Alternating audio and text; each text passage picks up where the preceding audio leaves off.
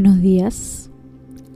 Hoy quiero hablarles o traerles un tema que tiene que ver con el trabajo, el trabajo que se está haciendo o lo que estoy haciendo o lo que o mi manera de acompañar. Mm, es algo más que terapia. Es un método, evolución del trabajo, evolución de las terapias. Ya saben que vengo diciéndolos que esto tiene que cambiar, que hay una manera diferente de hacerlo, una manera mm, de ser conscientes sin caer en dramas, sin caer en, en repeticiones, sin darnos tanto látigo, sin caer en culpas y sobre todo una manera de ir hacia adelante, ¿no? de manifestar esa creatividad que tanto habla. Y uno de los primeros pasos, o digamos que en esto que ofrezco, que está compuesto por tres encuentros, el primer encuentro, la primera sesión, porque no me gusta llamarlo consulta o no me gusta llamarte paciente o cliente, eso es para los doctores, psicólogos o psiquiatras este primer encuentro donde el buscador, te voy a llamar buscadora, la buscadora llega a sesión, simplemente empezamos a hacer un genograma.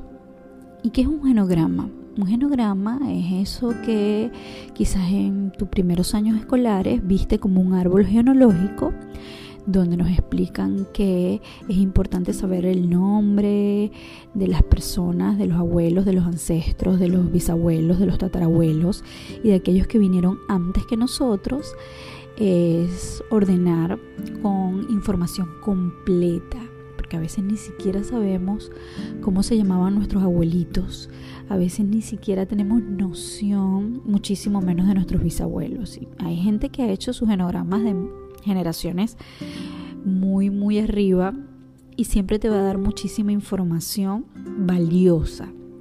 ¿Por qué digo y recalco el valioso?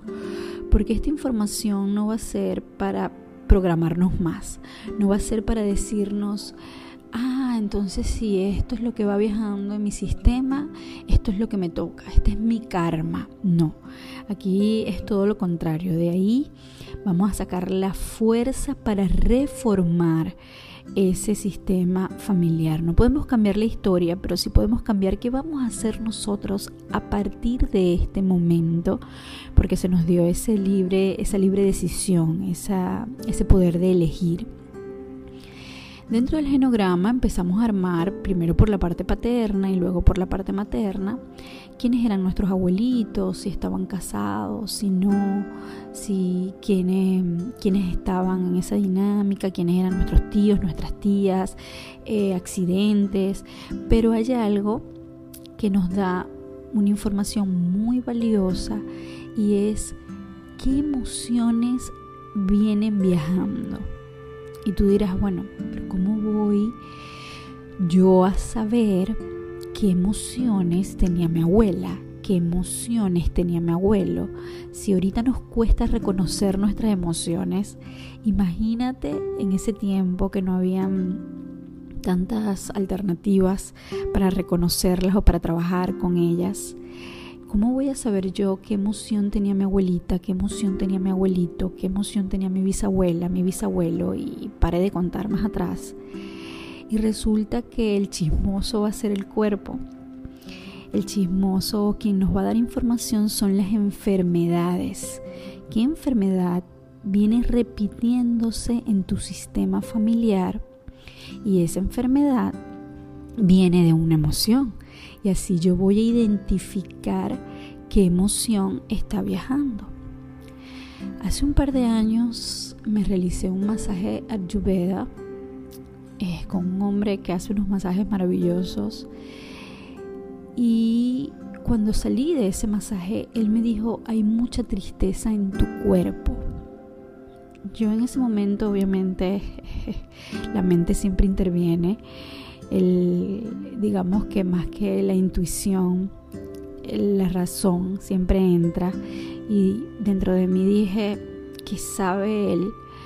Porque va a tener tristeza mi cuerpo si mi vida es totalmente feliz, plena, estable, digamos, eh, una buena relación de pareja, unas hijas, una buena situación financiera, porque yo voy a tener tristeza en mi cuerpo. Por alguna extraña razón que yo no entendía, el día siguiente del masaje yo no paraba de llorar. Y pasé toda la mañana llorando, pasé toda la tarde llorando. Mi, mi esposo, mi pareja, me preguntaba por qué yo lloraba y no tenía la menor idea de por qué lloraba. Yo dije algo muy grande, se movió. Entendí que el cuerpo o la rigidez del cuerpo, tal cual como lo hablo cuando, cuando salgo ahí en las redes bailando, aunque no sepa bailar. Seguramente eso fue algo que alguien me dijo, ¿verdad? Y, y notaba que no había algún motivo. Yo no lo entendí, drené, lloré lo que tenía que llorar y siguieron pasando cosas. Cuando entré o escuché la primera vez de esta relación, bueno, ya lo había escuchado, pero lo estudié a fondo, de esta relación de las emociones con las enfermedades, esta maestra nos dice y nos cuenta cuáles enfermedades están relacionadas con ciertas emociones. Y cuando habla de la tristeza, habla y la relaciona como órgano interno los pulmones. No por casualidad, y si estuvieras viéndome, vieras que con mis deditos estoy cerrando, entre comillas, porque obviamente no creo en las casualidades. En mi genograma puedes ver cómo mi mamá sufrió de los pulmones, mi mamá tenía no le funcionaban los pulmones y el pulmón está íntimamente relacionado con la tristeza. Como mi mamá, su órgano externo, que es la piel, tenía una enfermedad degenerativa que era o estaba en la piel, se llama esclerodermia, la enfermedad. Y yo dije, wow, ¿cómo está la tristeza en mi sistema? Esto me impresionó, fue un gran wow moment no para decir ahora me toca ser triste, sino para reconocer que eso estaba viajando y qué hago yo y cómo me hago cargo, cómo me hago desde la adulta responsable de transformarla, de hacer algo diferente con esa tristeza, de, de, poder ver la vida un poco distinto, de trabajar cuerpo, emociones, alma, espíritu y todo lo relacionado para sacar esa tristeza. Una de las cosas que yo trabajo para digamos no esté alojada la tristeza es lo que hago para acompañarte a ti, ¿no? La creatividad, porque siento que cuando estamos manifestando y manifestando y creando y creando y creando y creando no no va no va a haber espacio para esos tiempos. Y no es que no voy a sentir tristeza, ojo. Obviamente paso por todas mis emociones, las vivo, las siento, las proceso, las integro, pero no va a ser parte, no va a ser mi gasolina. La tristeza no va a ser parte de mi vida todo el tiempo. La tristeza cuando llega la vivo, la reconozco, la siento un ratico, busco de dónde viene y luego si es mi parte cíclica, porque también somos hormonales, la vivo y luego salgo de ella y experimento otras emociones. No, no la dejo alojada y no la dejo dormirse ahí, no la dejo que esté permanente. Y esta es la magia del genograma, que tú puedas ver qué está viajando con, con esa relación entre las enfermedades y las emociones y cómo transformarlo solamente hacerlo consciente para mí ya es como un gran paso, solamente que lo traigas a la conciencia. También como mi tema de acompañamiento con las buscadoras que llegan a mí por energía, por sincronicidad o por porque fui la guía que les tocó en esta vida. Me gusta buscar en el genograma o preguntar en el genograma cuál, cuáles eran las habilidades, en qué trabajaban, a qué se dedicaban abuelos, bisabuelos y padres. Porque muchas veces en eso, en esa desconexión, porque estamos en nuestro, en nuestro estado de supervivencia constantemente y estamos totalmente desconectadas de eso tan bonito que tenemos para dar al mundo, de eso que queremos florecer, nos podemos dar cuenta que algún, alguna habilidad de un ancestro, alguna habilidad de una abuela o de un abuelo, tiene que ver con nuestras habilidades. Por ejemplo, aquel abuelo que trabajaba con la tierra, con las manos, sembrando, de pronto, bueno, vamos viendo que se repite, que se repite, que se repite en el genograma y yo te pregunto, ¿qué tal eres tú con tus trabajos manuales? Y tú me dices, ay, yo amo hacer trabajos manuales, me apasiona cuando cumpleaños mi niñita y yo le hago las decoraciones.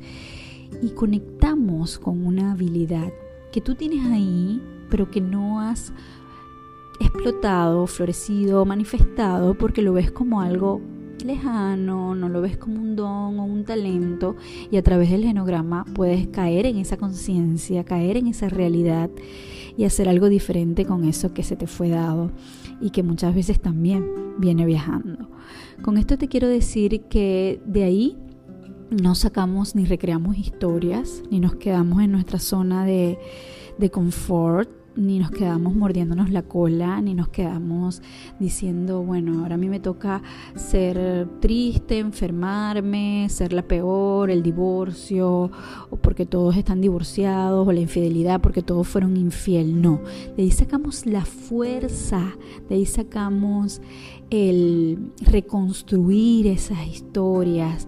Eh, no nos quedamos enganchados. Recuerden que muchas veces lo que nosotros traemos son simplemente eso, lo que nos contaron.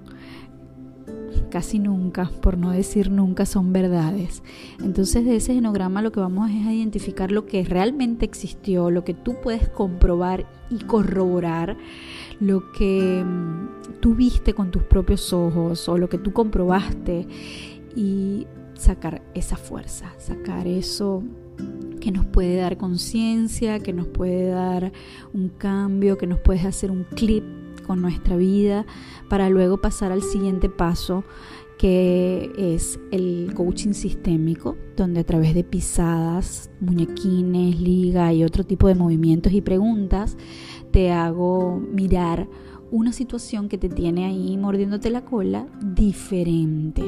Mirar desde la compasión, una mirada que nunca has podido tener porque a veces necesitamos a alguien externo, externo. Sin embargo, a través del movimiento de la pisada o de los muñequines, la mirada diferente la das tú misma. Aquí nadie te persuade, aquí nadie te da consejos, aquí nadie te dice cómo es. Tú misma te vas dando cuenta con las preguntas y con el movimiento que se da a través de un coaching sistémico que milagrosamente o eh, gracias a la evolución podemos incluso actualmente hacerlo online. Y es un camino de transformación hermoso, es metasistema, es transpersonal, más allá de la mente, más allá de lo que te dices, es más allá incluso de lo que tú esperas de una sesión. Aunque a veces ni siquiera lo puedes ver, en el momento que vienes a la sesión, pero a medida que van pasando los días, algo más grande se va moviendo y se va moviendo y empiezas a encontrar lindas transformaciones en tu vida, lindas formas de mirarlo. Eh, empiezas a, a, dejar de estar en el drama, en la historia, en el cuento y en el no puedo avanzar. Sobre todo eso, llevarte a la acción. Siempre va a haber tareas, Siempre va a haber acciones, porque si no hay acción no hay transformación. Si no hay un movimiento que genere otro movimiento, no hay resultados. Por eso nosotros en este tipo de métodos siempre usamos mm, una tarea o te asignamos algo que hacer. Ya depende de ti si lo haces o no, pero me gusta decir que si no lo haces poco va a resultar a veces estamos tan perezosos que un simple, una simple acción, un simple rompernos, hacerlo totalmente diferente a como veníamos haciéndonos, nos cuesta muchísimo. La invitación hoy es a eso, a romperte, a hacer conciencia de lo que vienes repitiendo, repitiendo y repitiendo, de que las limitaciones están en nuestra mente. Yo sé que suena cliché, pero es así. Es así, venimos incluso desde hace tiempos, desde tiempos ancestrales, traemos creencias de lo que a donde no podemos llegar. Y muchas veces nos damos cuenta que podemos llegar más allá y, mucho más allá y hacer más y lograr más. Y no estoy hablando en el ámbito ambicioso, estoy hablando en todos los sentidos de lo que nos han enseñado, pasar de ese 95% en el que siempre estamos a el 5% que tiene que ver con algo más grande que nosotros, eh, milagros, divino, sagrado. Decía mm, Brian Weiss que somos seres espirituales viviendo una experiencia humana. Y tener esto en cuenta es sumamente importante para empezar a trascender de todo eso. Porque tenemos memorias. Obvio, tenemos memorias de nuestro nacimiento, de nuestra infancia, de nuestros traumas pero todos somos capaces de trascenderlas y todos somos capaces de accionar y hacer algo totalmente diferente a lo que venimos haciendo, ni mejor ni peor, solamente diferente. Espero tenerte aquí en este espacio en mi próxima oportunidad de acompañarte. Gracias por estar ahí.